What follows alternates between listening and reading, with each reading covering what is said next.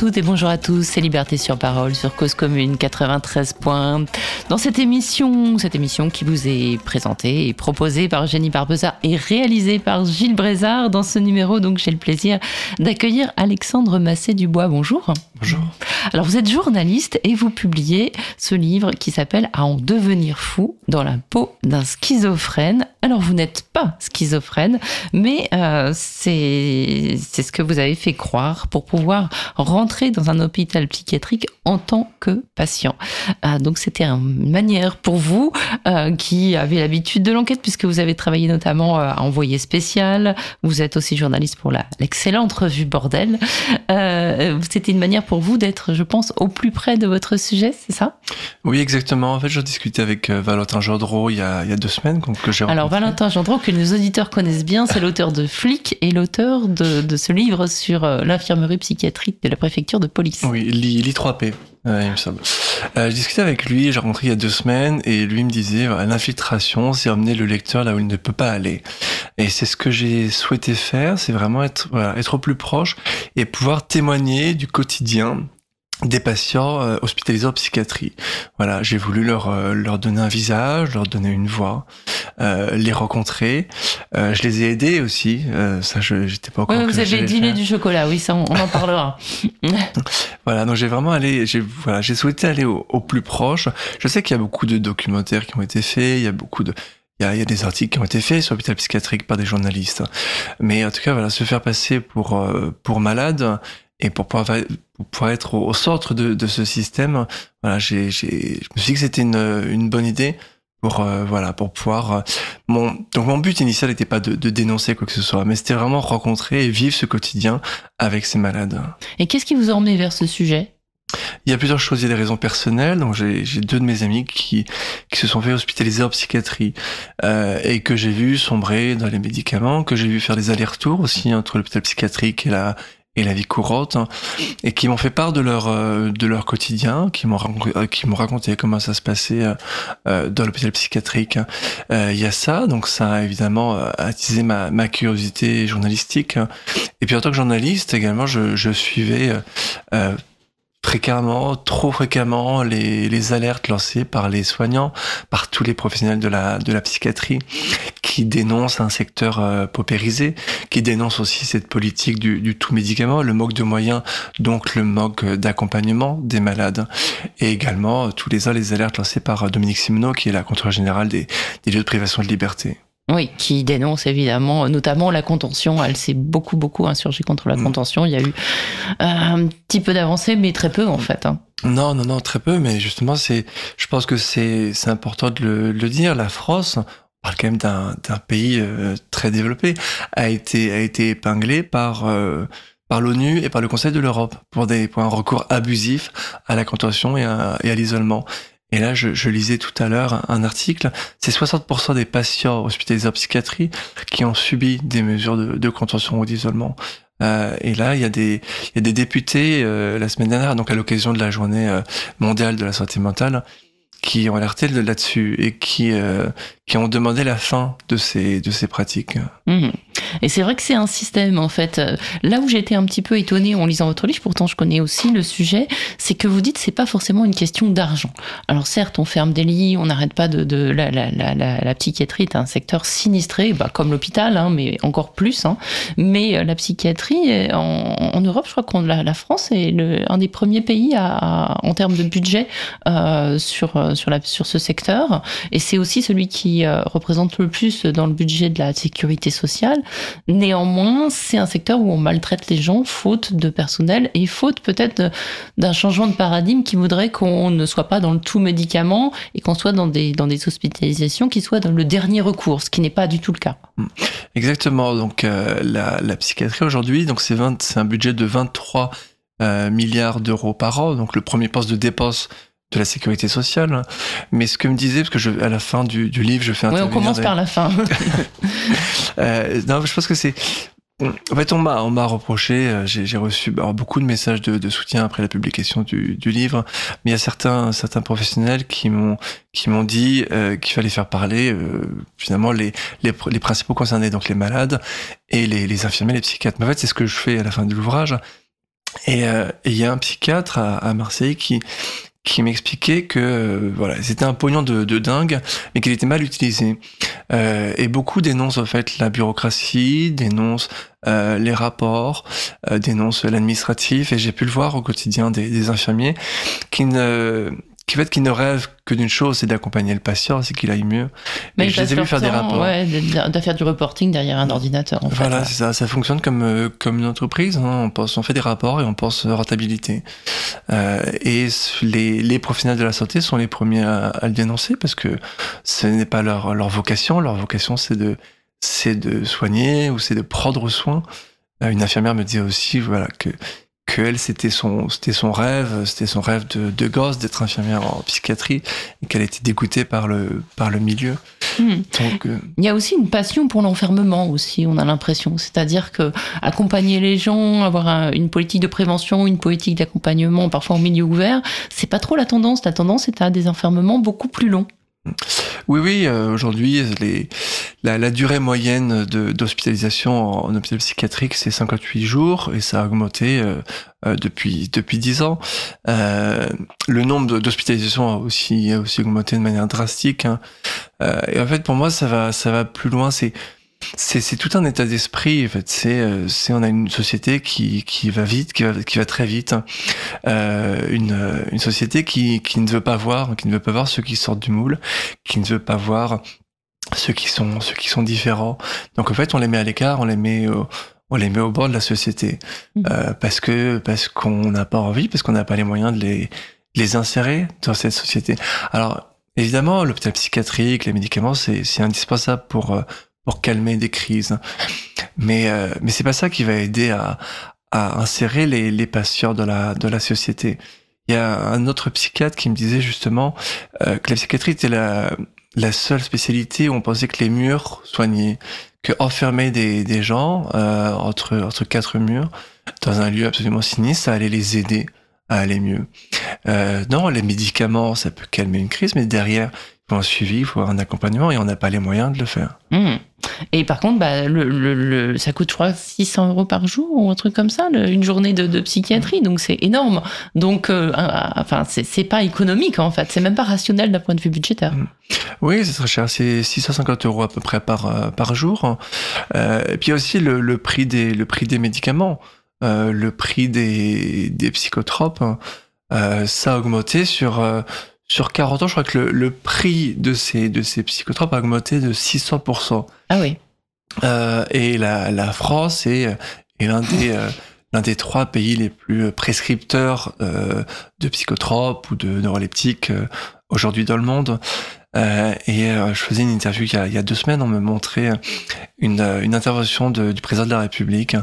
Euh, C'était il y a deux ans, je crois, pour les, les assises euh, nationales de la, de la psychiatrie, et qui disait il faut être fier, il faut être fier de la France parce que c'est la France qui a créé les psychotropes. Mais en quoi c'est en quoi c'est une fierté aujourd'hui de, de prescrire autant? C'est pas c'est pas une fierté. Il y a un autre chiffre que j'ai trouvé complètement hallucinant c'est l'augmentation de la, consommation d'antidépresseurs chez, chez les enfants, chez les gamins de 6 à 17 ans. Ça a augmenté de 62% entre 2014 et 2021. Et euh, on a, pour moi, on a, on n'a pas de quoi être fier de ça. Non, non, bah on a même inventé euh, des les fameux enfants hyperactifs qui sont sous étaline très très jeunes. Hein. Ça mm. c'est voilà c'est pas qu'en France, c'est aussi aux États-Unis où c'est encore pire, je crois, en termes de, de, de, prescription médicamenteuse pour les pour les enfants. Euh, on va en venir à, à, votre expérience.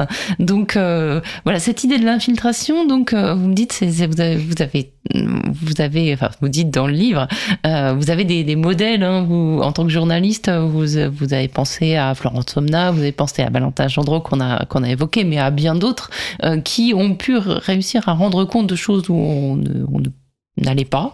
Euh, grâce à l'infiltration, c'est quelque chose qui vous a toujours voilà, titillé de faire ça un jour en tant que journaliste? Euh, Oui, exactement, exactement. Moi, je trouve que c'est du c'est un journalisme euh, noble. Euh, alors, il y a beaucoup de, journalistes. Moi, j'ai un grand respect pour les pour les reporters de, guerre, pour, ceux qui qui prennent des risques au quotidien pour nous informer. Mais c'est vrai que l'infiltration, c'est quelque chose, oui, qui m'a toujours passionné et et pour moi, c'est En fait, on, se rend dans un dans un endroit sans savoir en fait ce qu'on va ce qu'on va voir. J'ai travaillé avec beaucoup de, journalistes que, que je ne vais pas citer, qui me qui me disaient voilà je vais faire je vais faire ce sujet parce que parce que j'ai envie de montrer ça. Euh, pour moi, c'est pas comme ça que ça fonctionne le, le, journalisme. Voilà, on se, on enquête au plus proche et puis après, euh, et puis après, on fait un état des lieux, puis après, on explique ce qu'on a, ce qu'on a vu.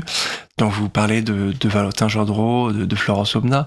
Euh, notamment, il y a aussi euh, Nelly Bly, en 1880, donc qui se fait, euh, alors à l'époque, on utilisait ce terme-là, qui se fait interner dans un asile. Euh, c'était aux États-Unis et qui en a sorti un, un, livre, euh, enfin plusieurs articles et un livre donc dix jours dans un asile euh, et qui parlait déjà. certes, c'était pas le même cas, c'était aux États-Unis, mais euh, mais son, son quotidien ressemblait euh, à, à, peu près à celui que, à celui que j'ai, j'ai, j'ai vécu et pourtant on parle de 150 ans d'écart et donc normalement de de plus plus de développement, plus de plus d'humanisme. donc c'était, voilà, elle a été la la, la, la, papesse de, de l'infiltration. Et puis il y a eu donc il y a quelques années Valentin Gendreau, Florence Aubenas. Euh, il y a aussi Gunther Wallraff dans les années 70, donc qui, qui euh, c'était un, un, Allemand qui se fait passer pour euh, pour un réfugié turc euh, pour enquêter sur les, les conditions de, de travail et euh, puis comment sont vus les réfugiés turcs en Allemagne?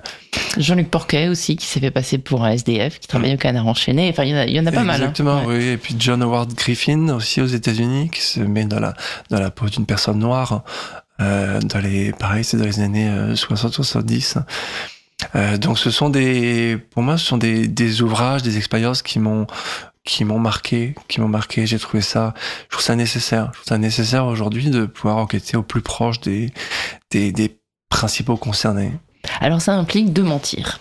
Comment on fait pour euh, parce que bah, se faire passer pour fou, euh, bah, on peut caricaturer la folie, mais à un moment il va falloir être diagnostiqué par un professionnel. Donc euh, vous, vous avez soigneusement choisi le type de folie que vous vouliez incarner pour avoir le plus de chances de, finir à l'hôpital psychiatrique. Mmh. Oui, oui, c'était alors a été quelques mois de, préparation et j'ai lu le, le, DSM-5 qui est un peu la bible des psychiatres avec tous les symptômes de toutes les maladies mentales. Euh, et, euh, et j'ai choisi en effet quelques, quelques symptômes de la, de la schizophrénie pour pouvoir, euh, dans le but de me faire hospitaliser. Euh, ça, a été, ça a été très rapide. Le diagnostic a été posé au bout de 12 minutes. Je pensais que ça allait prendre plusieurs semaines, voire plusieurs mois. Euh, Donc au bout de 12 minutes, un psychiatre que vous ne connaissiez pas, hein, hum, en effet. qui ne vous connaissait pas, vous a dit, bon, bah, c'est bon, je vous fais un mot pour aller vous faire hospitaliser. Oui, exactement. Exactement. Après, donc certes, le, le diagnostic a été, a été défaillant. Euh, Mais bon, il faut dire quand même aux auditeurs que vous aviez mis tout de votre côté. Hein. Euh, vous aviez euh, dit que c'était après avoir fumé, que vous aviez entendu des voix, vous étiez bien crado, vous étiez un peu alcoolisé. Enfin voilà, vous aviez tous les, tout, enfin vous étiez un peu l'archétype de la personne qui va pas bien. Oui, exactement, exactement. Après, moi, je veux pas trop. C'était, c'était un prétexte, c'était une manière de rentrer à l'hôpital psychiatrique. Je veux pas du tout stigmatiser les, les malades. Euh, certes, j'ai pris quelques symptômes, il y a, y a, plein de personnes qui vivent avec une schizophrénie euh, qui ne sont pas euh, qui ne sont pas dans cet état-là. Euh, voilà, c'était vraiment un prétexte, un prétexte euh, pour euh, pour in fine leur leur donner la parole, pour les rencontrer. c'était pas c'était pas un jeu pour moi. C'est ça m'a pas ça m'a pas amusé de de le faire et, et l'ouvrage, euh, l'ouvrage qui, qui, découle de cette expérience, c'est c'est pour leur rendre hommage. Euh, avant tout, c'est pour leur euh, leur donner la parole. J'ai j'ai rencontré aussi des, des malades euh, et j'ai reçu beaucoup de beaucoup de témoignages depuis de ces de ces mêmes malades qui me remercient de leur euh, de leur donner la parole, de parler d'eux. Mmh. Oui, c'est vrai que c'est un peu la part maudite de la société. Hein. Et encore, enfin, j'y pensais en vous écoutant tout à l'heure. Vous dites, euh, il y a pas mal de personnes qui sont enfermées entre les murs des hôpitaux psychiatriques, mais il faut savoir qu'il y a plus de 50% des gens qui sont en prison qui ont aussi des symptômes psychiatriques et qui, selon en tout cas ce qu'on ce qu'on disent les surveillants et les quelques soignants qui restent en prison, euh, ils auraient plutôt la place en, en hôpital psychiatrique qu'en prison. Hein. Mmh. Donc, euh, et pareil pour les gens qui vivent à la rue, beaucoup euh, aussi ont, des maladies psychiatriques mm. qui ne sont pas prises en charge. Oui, oui, c'est ce que c'est ce que j'allais j'allais dire. Il y a 60% des, des sans-abri qui souffrent euh, d'une maladie mentale. Alors on ne sait pas euh, est-ce qu'ils sont à la rue parce qu'ils souffrent d'une maladie mentale ou est-ce que parce que la, la, la rue rend fou C'est pas moi qui, qui le dit. Donc évidemment ce, ce problème-là. Dans le livre, je parle de d'un d'un SDF qui vivait en bas de chez moi, qui s'appelle François, qui souffre, qui souffrait. En fait, je, parle de lui au passé parce qu'il est décédé il y a deux semaines. Il avait 50 ans. C'est l'espérance de vie moyenne d'un d'un SDF. Hein. Euh, tout juste, c'est, c'est presque l'espérance de vie aussi d'une personne atteinte de, de, schizophrénie. Donc il souffrait de troubles mentaux, il n'a pas été pris en charge. C'est lui qui se souvenait jamais de votre prénom? Exactement. Exactement, je trouve que c'est un passage euh, euh, qui, est, qui est très touchant. Moi, c'est, c'est ce qui montre la force du lien. En fait, il se souvient pas de votre prénom, mais il est très content que vous vous asseyez cinq minutes avec lui. Oui, oui, il me disait que j'étais, j'étais son frère, il me disait que j'étais sa, sa bonne étoile, euh, il me disait que j'étais son sauveur. Euh, voilà, tous les jours il y avait un, un terme, un terme différent. Euh, donc c'est quelqu'un que j'appréciais beaucoup, euh, que je croisais tous les jours, que que j'essayais d'aider. Alors pas seulement financièrement, mais aussi je passais du temps avec lui. Je pense que recréer du recréer un, lien social avec ces personnes-là, c'est important. et c'est ce qui manque en fait, c'est ce qui manque c'est l'accompagnement, et puis c'est pouvoir euh, redonner, leur redonner euh, une voix, leur redonner de la, la confiance en eux. Euh, et c'est vrai que la situation donc des, des sans-abri euh, euh, en France est, dramatique. Mmh. Alors revenons-en à vous et à votre votre expérience. Donc ce, ce, psychiatre que vous voyez donc une première fois, qui, qui pose le diagnostic et qui vous fait une lettre, ça fait pas, ça vous fait pas aller directement à l'hôpital psychiatrique. C'est-à-dire qu'il appelle pas une ambulance pour vous conduire euh, en hospitalisation. C'est une hospitalisation volontaire hein, que vous avez choisie. C'est-à-dire que c'est à votre demande, c'est pas sous contrainte. Peut-être qu'il faut expliquer un petit peu les différents types, comment on arrive à l'hôpital psychiatrique en fait? Il y, a, plusieurs types euh, d'hospitalisation. Donc il y a les, soins libres, c'est l'hospitalisation que que j'avais que j'avais choisi. Euh, les soins libres, on rentre libre et en théorie en théorie, on sort, euh, on sort quand on veut. Euh, en théorie, parce qu'il y a une exception à la loi qui permet à la psychiatre de l'établissement, au psychiatre de l'établissement, de changer votre type d'hospitalisation. Euh, donc pendant le, le, séjour, de décider que vous représentez un danger pour votre intégrité ou celle d'autrui et vous placer sous contrainte. Parce que les autres types d'hospitalisation, donc il y a l'hospitalisation en soins libres et il y a l'hospitalisation donc sous, sous contrainte.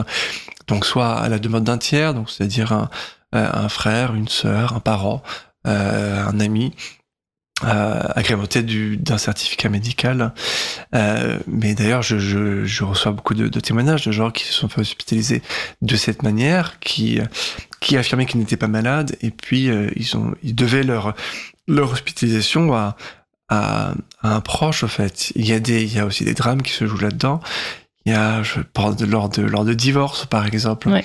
un, un mari qui va décider de, de faire hospitaliser sa, sa femme avec l'aide d'un certificat médical d'un psychiatre. Donc il y a des gens qui se retrouvent à l'hôpital euh, sous contrainte. Il y a d'autres types d'hospitalisation, l'hospitalisation euh, d'office également, euh, ou à la demande d'un représentant de l'État. Mmh. Voilà. Et ça c'est quand on, euh, voilà, une personne qui va qui va commettre un, un délit par exemple. Euh, voilà, on parle par exemple, c'était c'était il y a un an à l'affaire de la petite Lola. Donc ça, c'est évidemment une hospitalisation euh, d'office, donc sous contrainte. Mmh. Donc vous, hospitalisation libre. Et moi, ce qui m'a le plus frappé dans votre livre, c'est votre passage par les urgences euh, pour, enfin, cette longue nuit d'attente avant de pouvoir j'allais dire, enfin pénétrer dans cet hôpital euh, psychiatrique mmh. dont on ne dira pas où il est, mais il est à Paris, euh, puisque vous êtes parisien, euh, et que c'est encore sectorisé, c'est-à-dire que normalement vous devez être hospitalisé pas trop loin de chez vous, c'est ça hein? Exactement, ça fonctionne par, par secteur. Mmh, okay. voilà. Et je me suis rendu dans, dans un hôpital du nord de Paris, et on m'a envoyé dans un, un, hôpital psychiatrique du 19e. D'accord. Il n'y en a pas des milliers. Bon, non, mais il n'y a pas euh... besoin. L'idée n'est pas de dénoncer, mmh. parce que malheureusement, ce qu'on va décrire de ce qui se passe, ça se produit dans beaucoup, beaucoup d'établissements. C'est pas du tout une exception. Hein. C'est malheureusement c'est assez représentatif de, de, de l'état de la psychiatrie en France. Euh, donc racontez-nous un peu cette, cette nuit aux urgences. Vous y allez, je crois, avec votre ami et euh, vous attendez des heures et des heures et des heures. Et on se dit, enfin moi ce que je me suis c'est, mais mon Dieu, si j'étais vraiment folle, si j'avais vraiment un problème, j'aurais pas tenu en fait. Déjà on est, enfin il faut se décider. À, à c'est difficile de se bouger quand on n'est pas bien et on, on attend des heures à, à l'hôpital on voit des gens pas forcément sympathiques. Et alors, le psychiatre de l'hôpital que vous avez vu, il m'a paru pas très. Enfin voilà, c'est pas quelqu'un euh, à qui je confierais euh, la santé ou celle de, de proches en fait. Mmh. Oui, il y a une, une, une, prise en charge très chaotique. Euh, donc Ça a pris, ça a pris 36 heures. Alors j'ai pu, je suis rentré chez moi pour, pour dormir pendant 3-4 heures au milieu.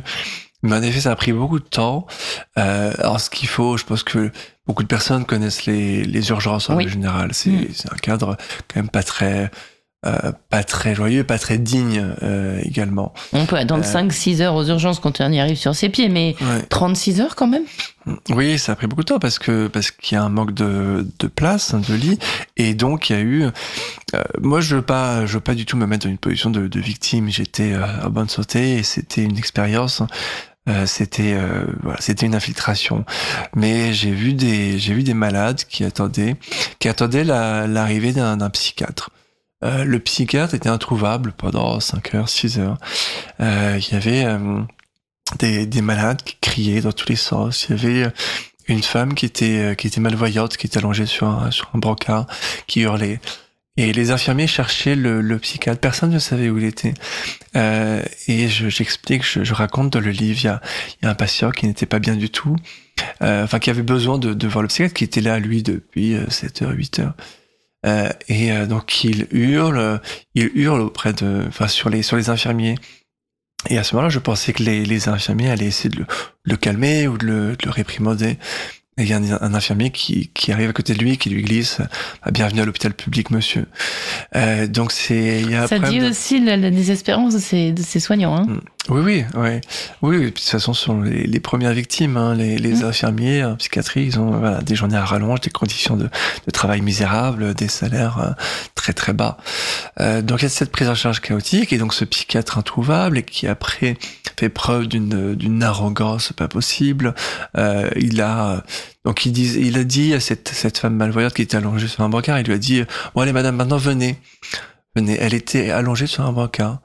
Euh, donc évidemment elle ne pouvait même pas se se lever, euh, se lever, elle pouvait rien faire toute seule. Après il a perdu mon il a perdu mon dossier. Euh, c'est-à-dire qu'il a pu me voir, je suis arrivé aux urgences vers, euh, vers 18h, 19h, euh, un peu plus tôt, et j'ai pu le voir à 1h du matin. Et à 4 heures du matin, il m'a dit bonjour, qui êtes-vous? Ah non, non, non, ça, ça me dit rien du tout. Bah, en fait, il avait égaré mon, mon dossier. Donc j'ai dû rentrer chez moi à 5-6 heures du matin. Euh, donc il y a, y a, un problème là. Y a, je veux pas, je veux pas accabler toute cette euh, toute la profession. Lui, il est quand même assez assez mm. typique quand même. Je, si vous aviez voulu l'inventer, vous n'auriez pas réussi. Mm. Non, non, non. C'est vrai que j'étais très très surpris. Alors le lendemain, je suis revenu aux urgences. Ça a pris beaucoup de temps, mais cette fois-ci, il y avait il y avait trois psychiatres euh, qui étaient complètement abasourdis quand je leur ai raconté le, euh, le comportement de leur euh, de leurs confrères, de leurs collègues euh, la veille, enfin pendant la nuit. Ils trouvaient ça complètement hallucinant. Donc euh, voilà, c'était.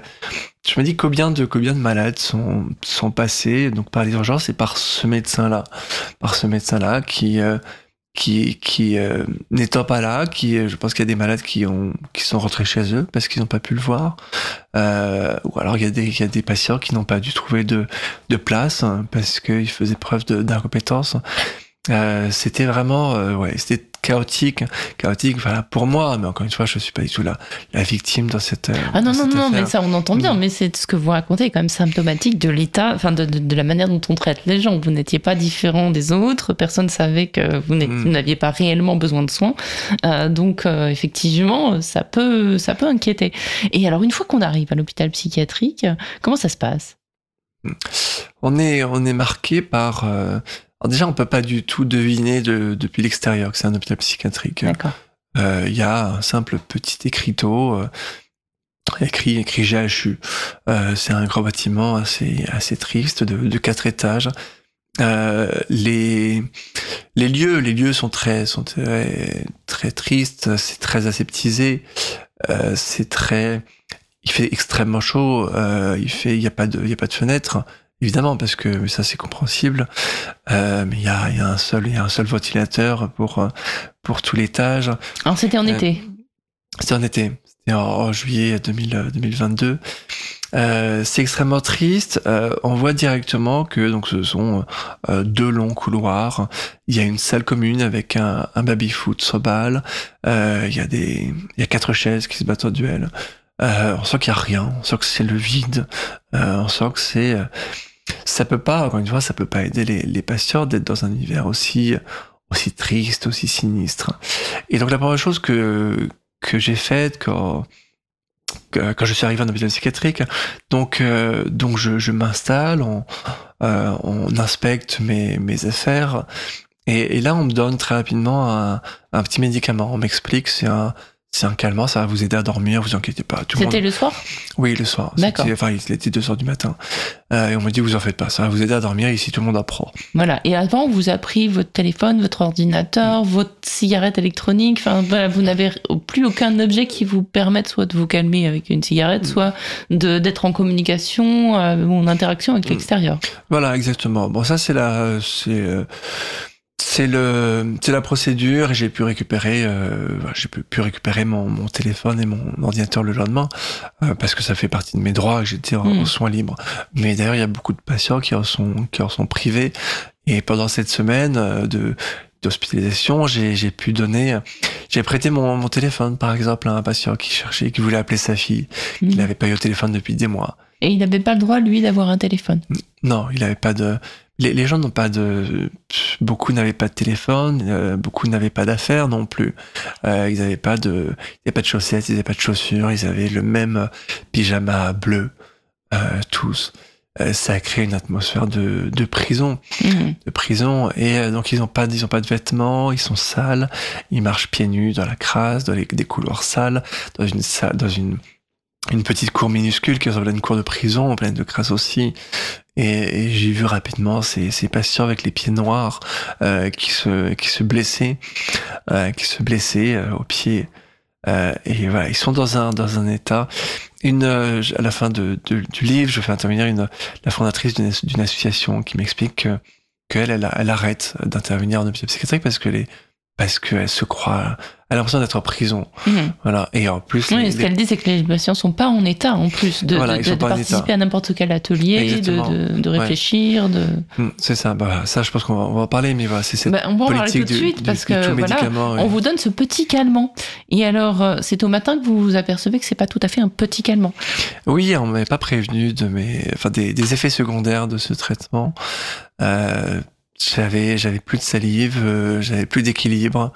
Avec un euh, seul cachet, hein Oui, avec avec un seul cachet. Et puis moi, j'avais jamais pris ces, ces médicaments.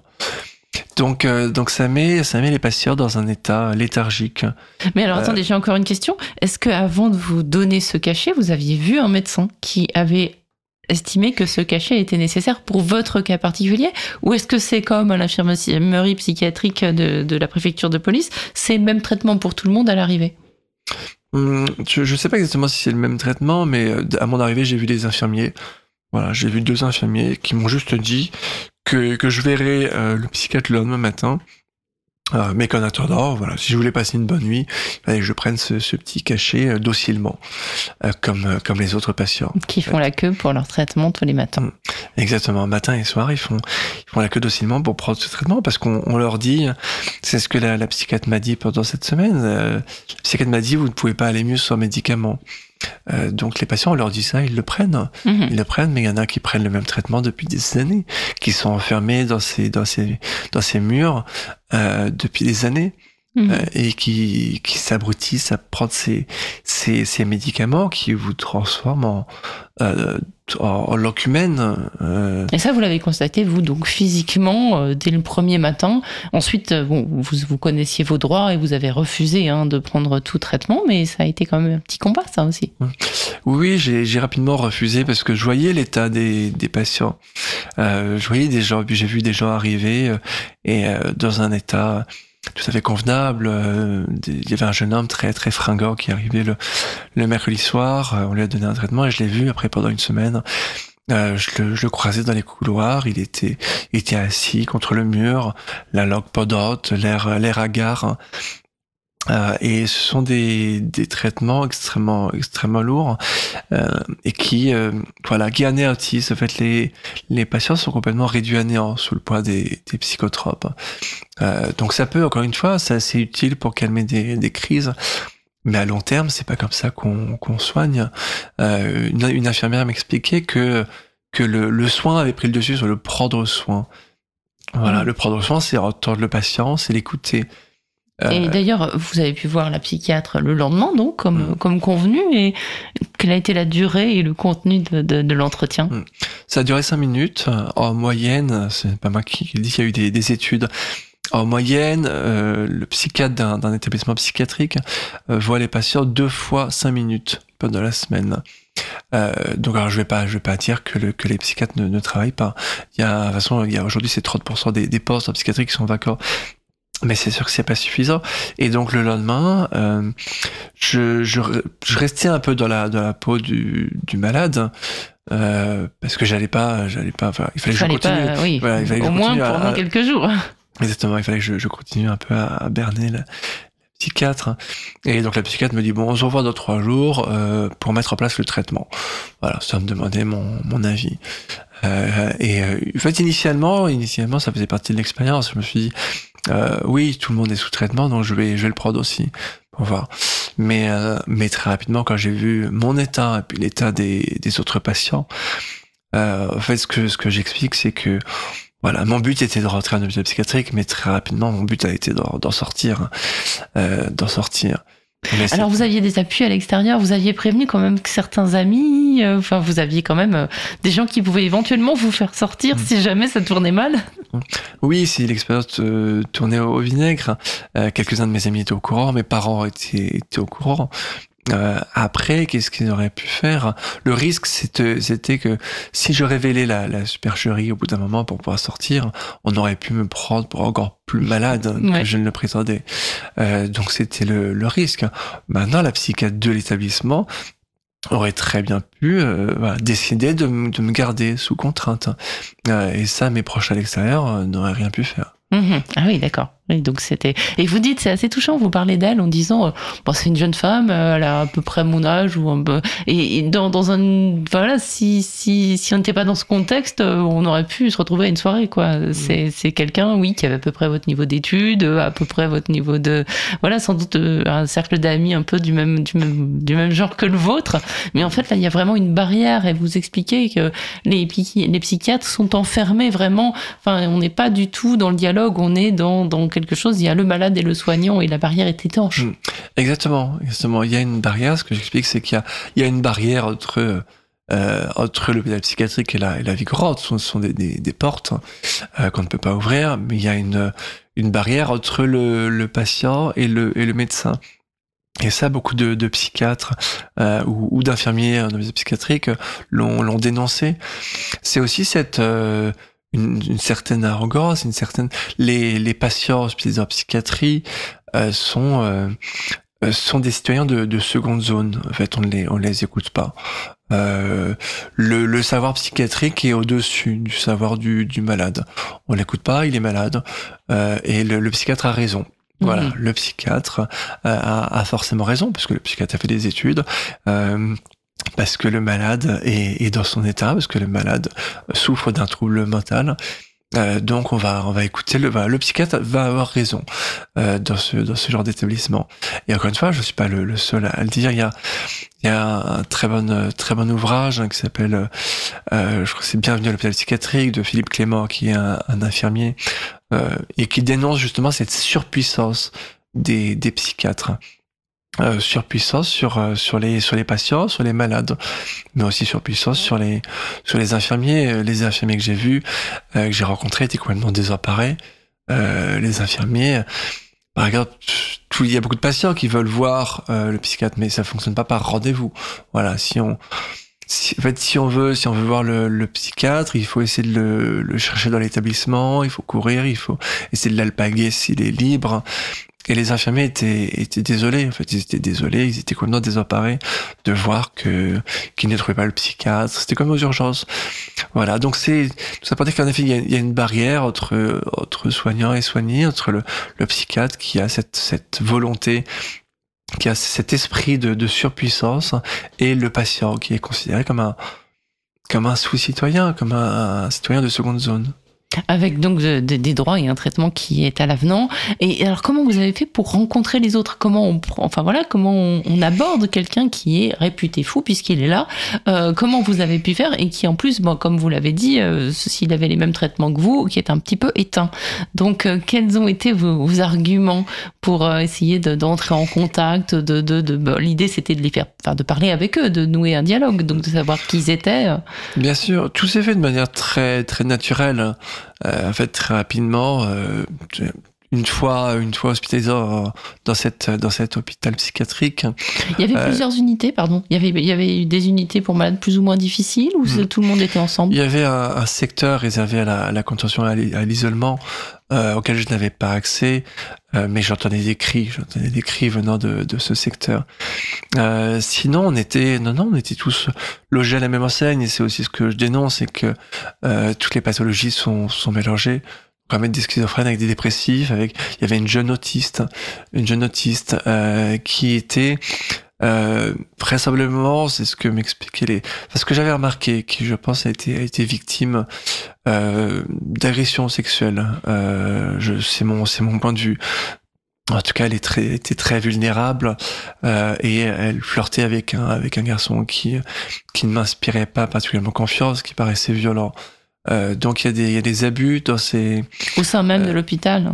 Au sein même de l'hôpital et puis dans d'autres dans d'autres dans d'autres lieux. On pense, on pense aux EHPAD, on pense à des euh, aux lieux aux lieux qui qui accueillent des personnes handicapées, par exemple. Il y a, il y a beaucoup d'abus parce que ce sont des personnes vulnérables. Mmh. donc ça c'est ça c'est dramatique. Alors comment j'ai fait pour pour créer un lien? Donc ça s'est fait très naturellement en fait. Donc je, au bout d'un moment, au bout, de, quelques heures, j'avais, je n'avais plus cette cette curiosité journalistique et j'ai voulu simplement communiquer. Euh, je me suis dit, on est, ce sont mes des, camarades d'infortune. Euh, on est dans le même bateau pendant pendant une semaine euh, et on va essayer de, je vais essayer de les aider, je vais essayer de les entendre, je vais essayer de les, les écouter. Il y avait des gens plus ou moins malades, plus ou moins lucides euh, mais j'ai eu des, des grosses discussions euh, avec euh, beaucoup d'entre eux.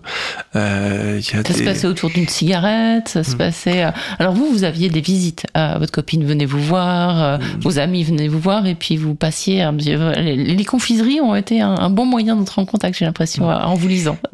Oui, je sais pas si c'était très raisonnable. Hein, ce que je, j'écris dans le livre, c'est que bon, peut-être que certains étaient diabétiques ou bon, mais en tout cas, mon, mon but au bout d'un moment, alors je me prends pas pour héros, je me prends pas pour Jack Nicholson dans, dans Volotine Coucou, euh, mais mon souhait a été de de les aider, d'égayer un peu leur, leur quotidien, donc de leur apporter des, des paires de chaussettes, des paires de chaussures, et puis un peu de nourriture, euh, et puis un peu de voilà, un peu de chocolat. Mais c'était formellement interdit.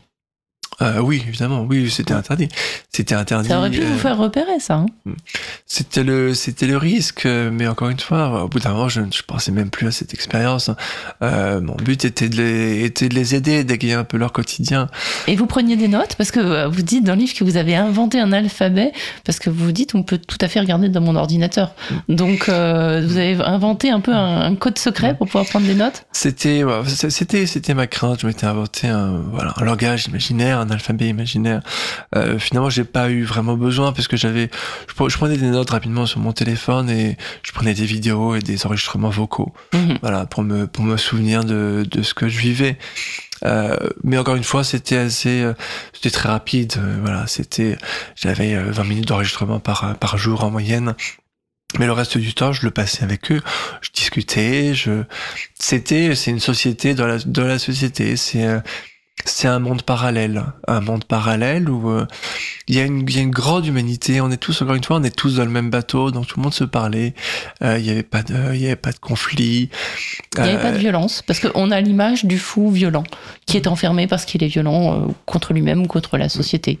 Il n'y avait pas de, il y a pas de violence parce que justement il y a un recours systématique aux médicaments euh, donc les chimiques en fait. Hein. Euh, c'est oui, c'est un peu ça exactement. Et il y a un recours à donc à l'isolement et à la contention. Mhm. Donc euh, non, j'ai, j'ai pas assisté à des scènes de, de violence.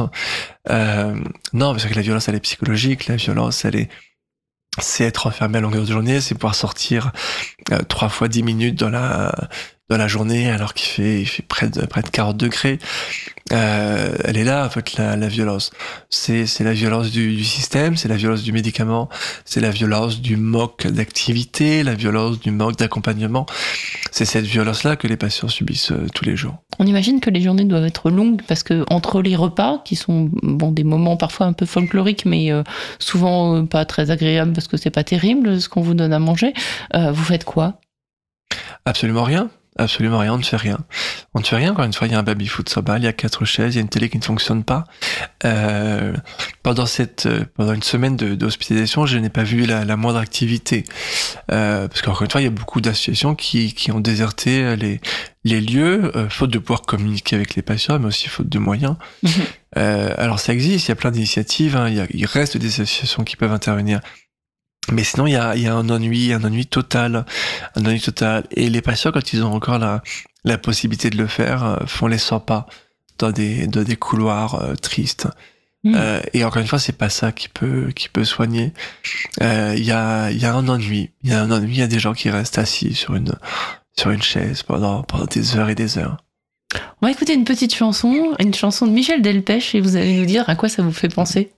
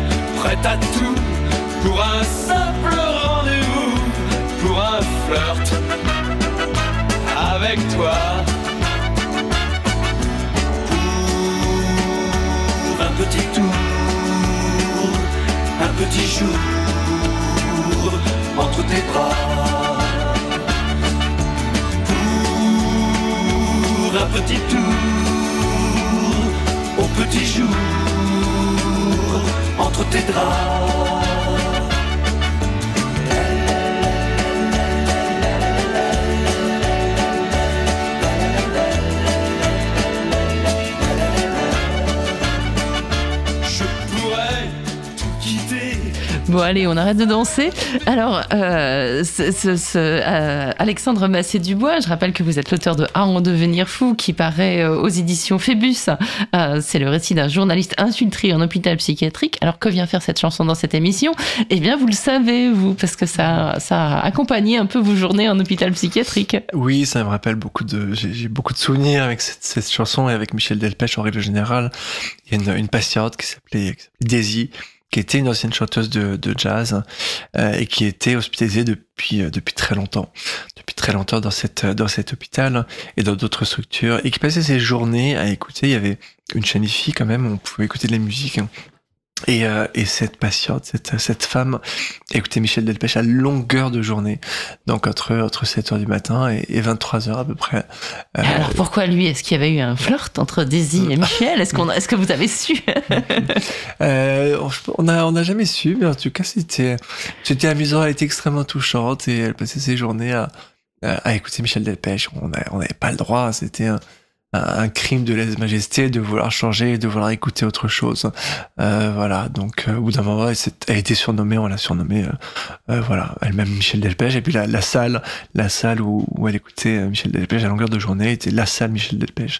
C'était d'ailleurs la euh, une salle censée c'est la, la la loi aujourd'hui qui impose d'avoir une salle pour pouvoir accueillir ses, ses amis des, des visiteurs de l'extérieur euh, une salle permettant une activité physique et une salle permettant des, une activité un peu culturelle.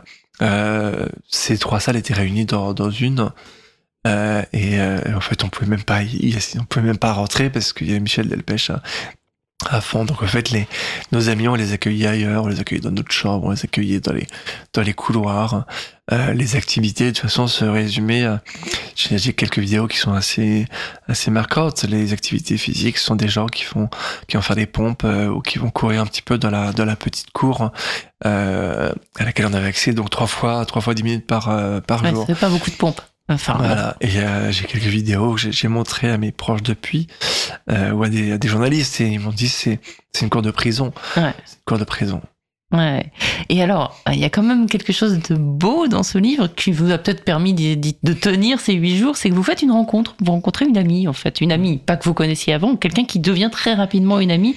Sans doute, euh, enfin, ça vous laissez entendre dans le livre, sans doute euh, grâce à l'enfermement. Enfin, c'est-à-dire que c'est, l'enfermement qui vous a rapproché. Oui, elle s'appelait, s'appelait Jeanne, euh, et Jeanne était, borderline, c'était le nom de sa pathologie. Donc elle faisait des, voilà, elle avait des, des, moments de, dépression, euh, elle était pas, elle restait complètement lucide, et donc elle arrivait le lendemain de mon arrivée, et très rapidement, au bout de 20 minutes, euh, j'ai réalisé que, alors on avait, on rien en commun avec, avec Jeanne, on était très très différents. Je pense que, enfin, c'est ce qu'on se disait si on s'était rencontrés dans la, dans la vie euh, courante, de l'autre côté de ces murs, on se serait, on se serait détesté. Mais très rapidement, ça a été, ça a été ma meilleure amie, c'était ma sœur, c'était ma confidente. Euh, c'était. Et, et vous allez même jusqu'à lui révéler votre secret.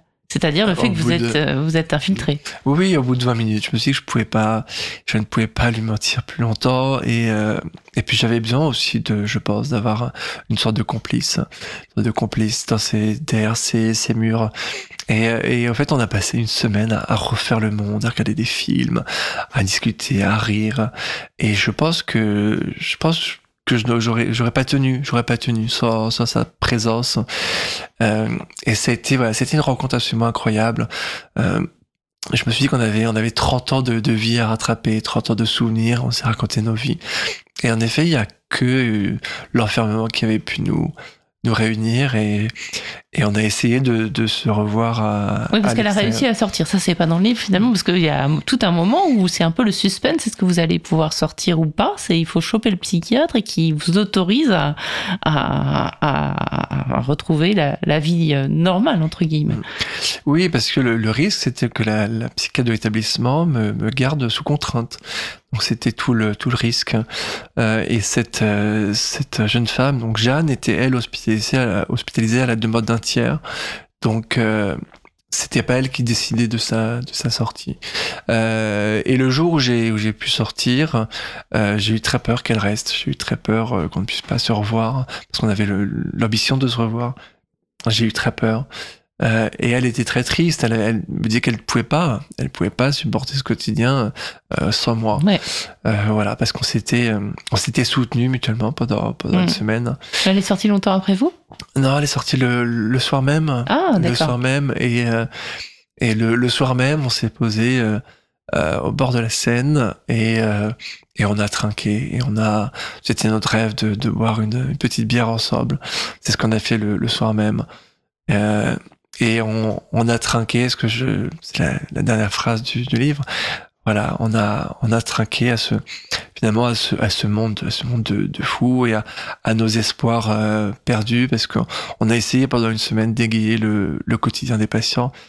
Mais on sait très bien que ça, ça a existé pendant des, des années que ça existera après nous. Hmm. Et ce qui, est- frappant aussi, j'en reviens au, dialogue avec la, psychiatre, quand vous, vous craignez que, que, qu'elle ne vous laisse pas sortir, il y a cette autorité médicale qu'elle a sur vous et on a le sentiment que, euh, ce pouvoir, je vais pas dire qu'elle en abuse, mais que, euh, voilà, il faut qu'elle prouve que c'est elle qui décide et euh, vous laisser un libre arbitre, ce serait presque perdre un peu en autorité. Donc il y a aussi une sorte de, de, de comme ça entre vous deux et enfin entre vous deux, entre le malade et, euh, et, le, et le soignant et le, professionnel.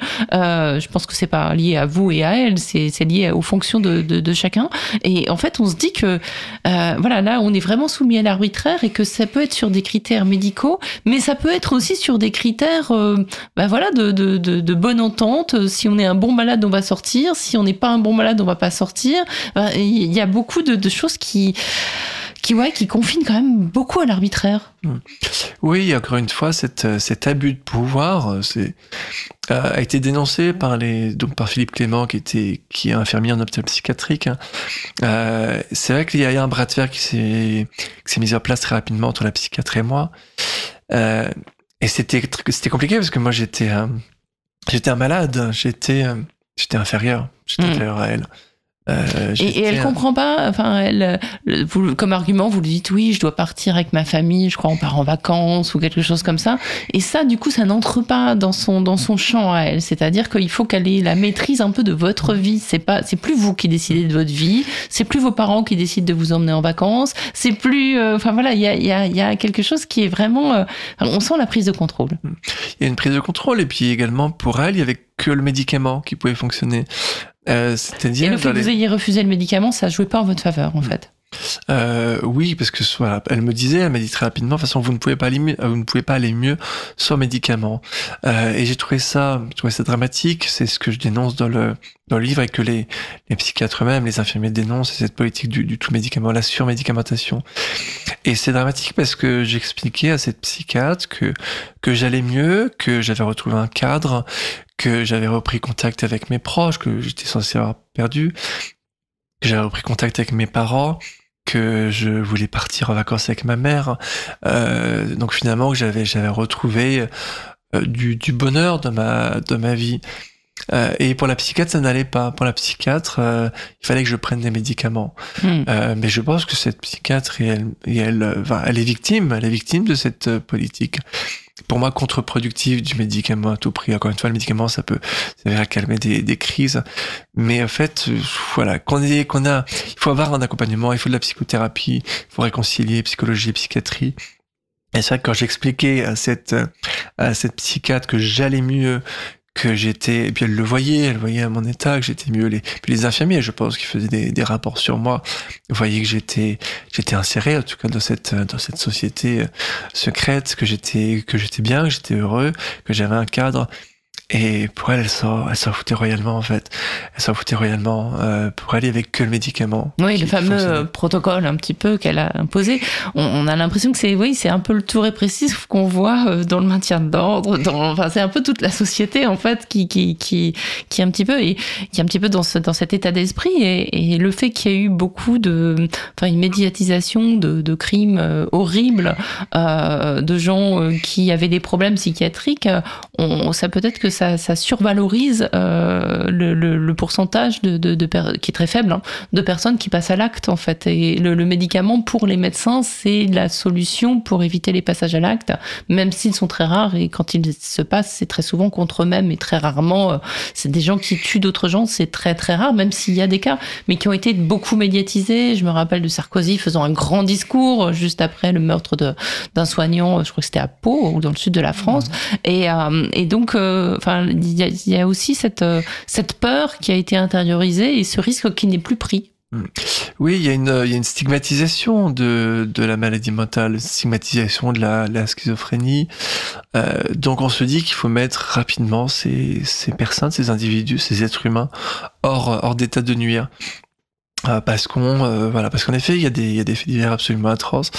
Euh, donc on s'est dit qu'on va on va écarter ces personnes de la de la société parce qu'on ne veut pas les voir parce qu'on ne peut pas les voir parce qu'on n'a pas les moyens de les suivre on n'a pas les moyens de les les entendre de les comprendre. Donc on va mettre à les on va les mettre à l'écart on va les détenir on va les euh, détenir on va les on va les enfermer. On va les enfermer parce qu'on parce qu'on n'a pas envie euh, de les suivre on n'a pas envie de les de les entendre. Il y a il y a une personne qui me, qui me racontait il y, a, il y a deux semaines, qui me, qui me disait qu'elle avait passé 20 ans euh, en hôpital psychiatrique. 20 ans. Euh, et qui finalement est sortie et qui a suivi tout un processus de, de, réinsertion, de, un vrai accompagnement, une psychothérapie. Euh, et donc, la, personne me, la personne me dit, il y a, il y a deux semaines, elle me dit j'ai perdu 20 ans de ma vie. Mais oui, puis en plus, comment on en sort après 20 ans enfermé Comment on se réadapte? C'est un temps, c'est un temps fou, je pense, mm. pour euh, pour prendre une vie euh, dans la société, puisqu'on est coupé du monde. Vous dites, il y a pas de télé, il y avait, enfin vous, vous aviez, je pense, un téléphone et accès aux informations, euh, mais euh, les gens sont complètement coupés. Vous vous, vous racontez euh, que le, vous passez le 14 juillet au, dans, dans l'hôpital psychiatrique, les gens savent pas que c'est le 14 juillet. Pour eux, ils sont complètement coupés de la vie de la communauté nationale et de, de, de, de la vie Oui, ils sont complètement mis à l'écart de cette, de cette société. Mais cette société qui est malade aussi, de cette société qui est, qui est folle, euh, qui est même parfois plus, plus folle que ces, que ces individus-là. Euh, ils sont complètement coupés, et puis il y a très peu, en effet, il y a très peu de, d'associations qui interviennent le milieu psychiatrique. Il y a très peu d'ateliers, en effet, pour, pour parler de l'actualité, par exemple. Donc, on va couper ces gens de la société, on va les, on va les mettre à l'écart. Alors, comment les réinsérer après? C'est, impossible. C'est impossible. Déjà que, de mon point de vue, euh, encore une fois, je suis pas du tout le plus à plaindre dans cette histoire. J'ai passé une semaine derrière, enfin, dans un hôpital psychiatrique. Hein. Mais les gens qui passent des années, comment, comment on fait pour les réinsérer, pour leur, euh, pour les réinsérer dans la société, pour leur, euh, pour leur redonner goût à la vie, pour leur redonner, pour leur donner une possibilité de, de, de participer à ce monde, euh, d'être, euh, de, de, ne plus être des citoyens de, de, seconde zone. Vous avez rencontré des gens qui n'envisageaient pas de sortir, qui ne, ne enfin, pour qui c'était, c'était, voilà, leur vie maintenant? Euh, y a, oui, il y a une certaine résignation. Euh, il y a des gens qui, qui me disaient simplement qu'ils étaient enfermés depuis, depuis un an, depuis deux ans. Euh, et encore une fois, comme le, le patient n'est plus au cœur du système, n'est pas au cœur du système, et c'est le savoir psychiatrique qui a pris le dessus sur, sur, le, sur le malade lui-même, euh, en fait, ils sont complètement... Ils ont même plus la sont, notion du temps, en fait. Ils sont, non, ils sont, ils sont soumis au diktat de, de ce système-là qui, qui leur dit, euh, voilà, prenez le médicament, restez, ça ira mieux. Ça ira mieux. Et euh, les médicaments, là, euh, ils perdent toute lucidité avec, avec ces médicaments, avec ces traitements extrêmement lourds. Donc euh, il y a une résignation. Euh, ils ont ils ont des rêves, ils ont des, ambitions. Euh, quand on parle de la de la vie extérieure, évidemment ils ont des étoiles dans les yeux. Mais pour beaucoup en fait on, leur a dit l'autorité psychiatrique leur a dit restez, prenez des médicaments, ça ira mieux. Donc beaucoup beaucoup sont résignés. Il y a une vraie ils sont abandonnés mais ils le réalisent pas. Mmh. Ouais. Donc euh, c'est assez sinistre hein, ce, que, ce que vous racontez, ça plus que vous avez évoqué tout à l'heure, c'est-à-dire la crasse, les gens qui sont pas changés, qui se font dessus, et puis bah voilà quoi, c'est comme ça. Euh, euh c'est c'est assez euh, ça, ressemble un petit peu à l'horreur en fait. Il y a, il y a de la maltraitance institutionnelle euh, caractérisée. Mmh. Mmh. Euh, oui, ce que ce que je ce que j'écris dans le livre, c'est que bah, je m'attendais à voir l'enfer, j'ai vu pire. Euh, c'est vrai que j'ai été extrêmement choqué, mais je suis pas le je suis pas le seul, je suis pas le premier à le, à le dire, je suis pas le premier il y a des, des, rapports, donc tous les ordres de Dominique Simoneau, mmh. euh, de la compteur général des lieux de privation de liberté. Je crois que vous citez à la fin du livre aussi un, une association contre la torture hein, qui, euh, qui s'intéresse à ce qui se passe dans les hôpitaux Euh, oui, en fait, toutes ces pratiques, euh, donc que ce soit, que ce soit des, encore une fois, des, des cas de, de maltraitance extrêmement graves, euh, ou tout simplement un, un univers complètement qui, qui tue les patients à petit feu.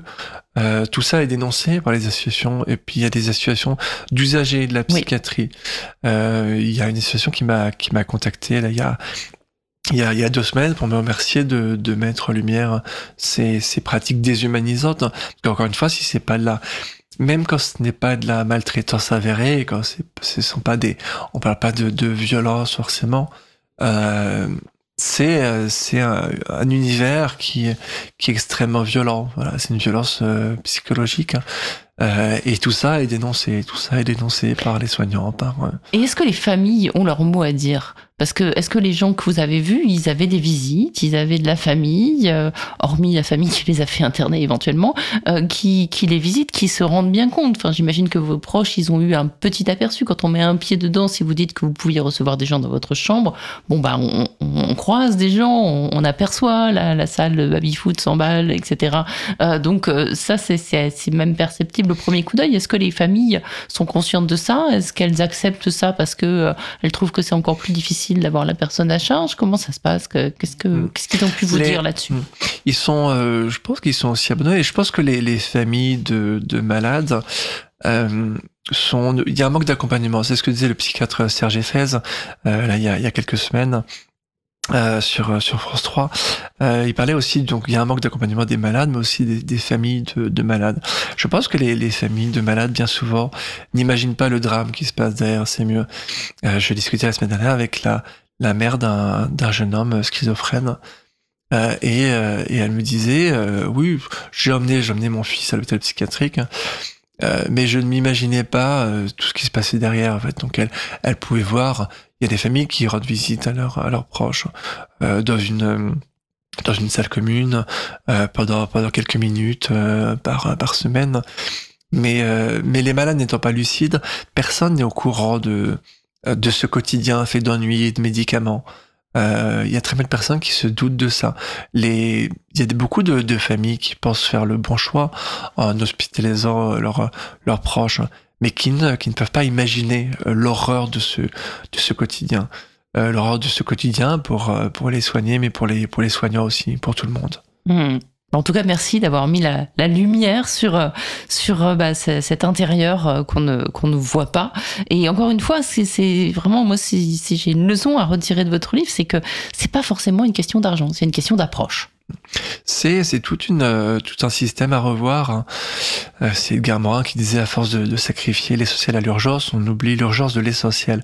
Je pense qu'il y a des solutions d'urgence, donc c'est évidemment euh, des meilleures conditions de travail pour les soignants, des embauches, une réouverture de lits mais des solutions pérennes, c'est en effet, c'est toute une politique à revoir, et c'est ce que dénoncent certains, certains psychiatres. Donc c'est arrêter de, de mettre le, le traitement euh, au-dessus de l'humain. C'est plus de psychothérapie, c'est plus d'accompagnement. Donc c'est une question de, de, moyens aussi. Oui, ça coûtera mais... pas forcément moins cher, mais, mais en même temps, bon, ça, enrichira, ça mm. enrichira peut-être un peu moins les, les laboratoires pharmaceutiques qui sans doute mm. ont les moyens euh, de faire valoir euh, leurs mm. solutions. Donc euh, voilà. Exactement. Et c'est toute une c'est toute une politique à, à revoir. Euh, voilà, il ne faut pas jurer que par le traitement. Le traitement, c'est une solution de, de crise pour calmer les, crises. Mais, euh, mais derrière, il faut un accompagnement, il faut un suivi, il faut remettre le patient sur du système, il faut l'écouter, il faut l'entendre, euh, il faut accompagner ces, ces gens-là de manière avec de l'humanité, avec de la bienveillance, euh, en considérant aussi que les patients ne sont pas des citoyens de seconde zone, ne sont pas des, des sous-êtres. Voilà, c'est ils sont, euh, ils sont comme, comme vous et moi. Il y a une aujourd'hui, c'est une personne sur, sur quatre ou cinq qui, euh, qui est touchée dans sa vie par une maladie mentale. C'est, en France, c'est 13 millions de Français. Donc ça peut arriver à n'importe qui. Euh, c'est pas, on me pose la question quel est, quel est le profil des, des personnes qui sont hospitalisées en psychiatrie. Mais ça va de, de 18 à 75 ans. Euh, c'est de tous les milieux, de toutes les classes sociales. Tout le monde peut être touché par, euh, par, ce, par une maladie mentale et par ce drame de l'hospitalisation en, en, psychiatrie. Mmh. Donc on a plutôt intéressé à, enfin, intérêt à s'en saisir parce que c'est nous tous en fait. Voilà. C'est nous tous, c'est nous tous. Euh, c'est comme l'enquête de Victor Castanet sur les, sur les EHPAD. Euh, on a réalisé que, encore une fois, c'est quelque chose qui pouvait tous nous toucher. On avait tous un, un parent, on avait tous un grand-parent. Puis dans le meilleur des cas, on sera tous vieux un jour. Exactement. Voilà. On sera peut-être pas tous fous, mais euh, ça peut arriver à des degrés euh, plus ou moins euh, importants et on espère dans ce cas-là rencontrer des professionnels qui nous écouteront et pas forcément à, à, coup de cachet, quoi. Oui, et, de, et puis aussi de, de, ne pas être jugé par la, par la société, par cette société qui va, qui va très vite, par une société qui ne, qui ne jure, bon ça c'est mon point de vue, mais qui ne jure que par le, que par le profit également. et c'est ces personnes qui sont qui sont laissés pour compte, euh, ces personnes qui ne sont pas écoutées dans la société, subissent le, le même drame dans, dans l'hôpital psychiatrique. Encore mmh. une fois, on les, on, on, les exclut. On les exclut de la société parce qu'ils sont différents. Et, euh, et, on les met hors d'état de, de nuire. Euh, voilà, on les, on les enferme. Euh, on les enferme, on ne veut pas les voir. On ne veut pas les entendre, on ne veut pas les remettre sur sorte du système il y a un, psychomotricien qui me disait il faut il faudra enfin que, le, que les schizophrènes parlent au nom des schizophrènes, que les dépressifs parlent au nom des, des dépressifs. Mais d'ailleurs c'est pour ça que moi je veux pas me mettre à la place. C'était un c'était un prétexte pour pour me m'approcher, pour pour raconter leur quotidien. Mais je veux pas me mettre à la place des, des schizophrènes, des malades, euh, des patients, des des soignants en règle générale. Euh, voilà, moi je veux qu'on écoute euh, tout le monde et moi j'ai juste envie d'être éventuellement un, un relais, euh, mais qu'on écoute plus ces, ces personnes, les principaux concernés, les soignants, les soignés. J'ai une dernière question. Est-ce que ça a toujours été comme ça? J'ai le sentiment que non, pour avoir lu récemment un livre d'une consoeur qui s'appelle Ixchel de la Porte.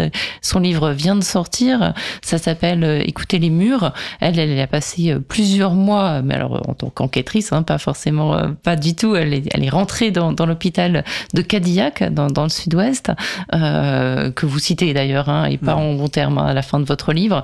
Euh, et, et, donc, elle a pu observer des choses aussi, et elle a, elle a été chercher un petit peu la mémoire de, de ces murs aussi. Et Cadillac, c'est un grand hôpital qui est dans un petit village. Et très longtemps, cet hôpital a été beaucoup plus ouvert. Il y avait des fêtes, il y avait des kermesses où les, les, les, le produit des, des activités manuelles que faisaient les personnes qui étaient internées étaient vendues, etc. Et tout ça, ça n'existe plus. Donc peut-être que ça n'a pas toujours été comme ça en France. Et est-ce qu'il y a d'autres endroits, on va parler de l'Europe par exemple, où euh, ça se passe beaucoup mieux? Il y a une, euh, une jeune femme qui témoignait euh, il y a il y, a, il y a quelques mois dans le monde qui était atteinte de, de schizophrénie et qui racontait son, son parcours absolument atroce dans les ses allers-retours entre la vie courante et l'hôpital psychiatrique en France, euh, les, les traitements inhumains qu'elle qu'elle subissait, qu'elle a subi pendant des années. Et elle disait simplement à la fin que qu'un jour elle était partie en Allemagne et en Allemagne on l'avait on l'avait écouté. Il y a beaucoup de dispositifs qui sont mis en place dans les pays du Nord notamment. Euh, et pourtant en effet on parle pas d'un on parle d'un budget, d'un budget beaucoup, enfin moindre, euh, bien inférieur à celui de la, celui de la France. Donc il y a des solutions qui sont qui sont possibles, mais c'est vrai que la France fait vraiment partie des des mauvais élèves en termes de de recours abusif à la à la contention à l'isolement, à, à la, violence également. Il y a une augmentation de la, la violence. Et comme je disais, c'est quand même dramatique que la France soit pointée du doigt par, par l'ONU et par le Conseil de l'Europe pour ces pratiques-là. Donc il y a des, il y a des solutions, il y a des solutions euh, qu'on peut voir ailleurs.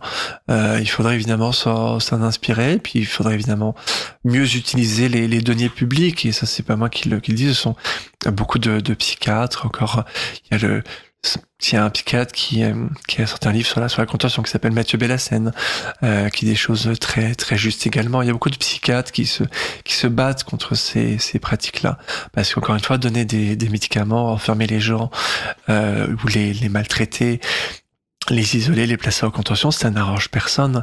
Ça n'arrange personne, ça ne fait pas plaisir aux, aux psychiatres. C'est pas la vocation du psychiatre de euh, de d'avoir euh, de, de faire ces, ces pratiques là euh, ça ne fait pas c'est pas la vocation du psychiatre c'est pas la vocation des, infirmiers non plus mmh.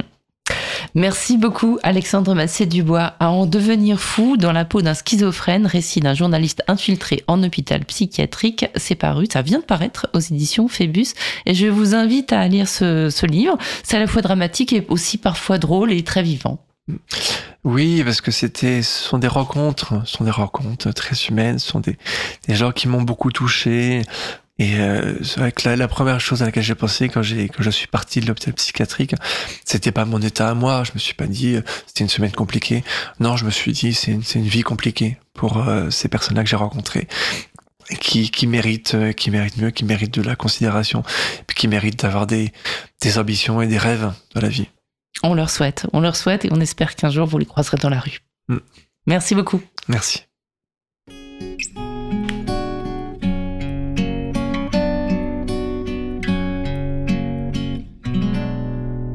Comme je respire, je mens mon élixir, c'est le vent, pour rien pour dire, je mens, l'important c'est mentir vrai, comme je respire je mens, je vais, j'inspire l'air du temps. Pourquoi dire vrai quand vraiment la vie se vit mieux? Semblant, la vie comme elle est, elle est tellement fade. Alors moi je l'ai avec mes salades, je mens, je mens, je mens à Samir, à maman je mens pour de rire, pour du vent, sur la Torah, sur le Coran. Je mens comme je respire. Je mens au mari, à l'amant. Je mens au lit, sur le divan. Je m'en mêle parfois, ça dépend. Pour le mieux ou le pire. La vie comme elle est, elle est tellement folle. Alors moi je l'ai guère